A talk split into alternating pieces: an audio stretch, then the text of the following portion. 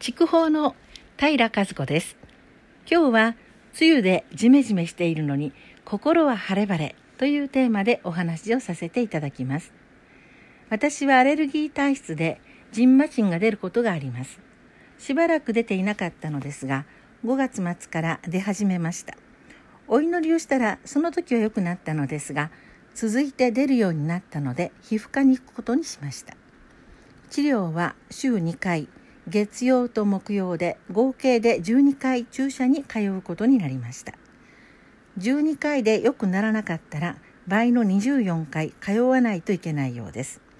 その皮膚科は人気があって診察は9時からなのですが7時半に玄関のドアが開くのですが順番を待つ人の名前がノートにびっしり書かれています。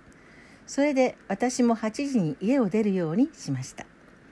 それでも40番台だったりで半日は潰れてしまいます。また診察と注射の時は昼過ぎになってしまったりしています。特に月曜日は人が多いので家を出る時間が遅くなると大変なことになります。私はもう何年も前から月曜日の午前中に親戚と祈りの時を持っているので事情を説明して祈りを午後からにしてもらいました。ところが注射に通い始めて何回目かの月曜日に何を勘違いしたのか月曜なので一緒に祈らなければいけないと思って9時になったので親戚に電話をかけてしまいました。相手が「カズちゃん今日病院に行く行くんじゃなかった?」は病院に行く日だった。ガーン。大変なことになった。家を8時に出ても長く待たされるのに9時だ。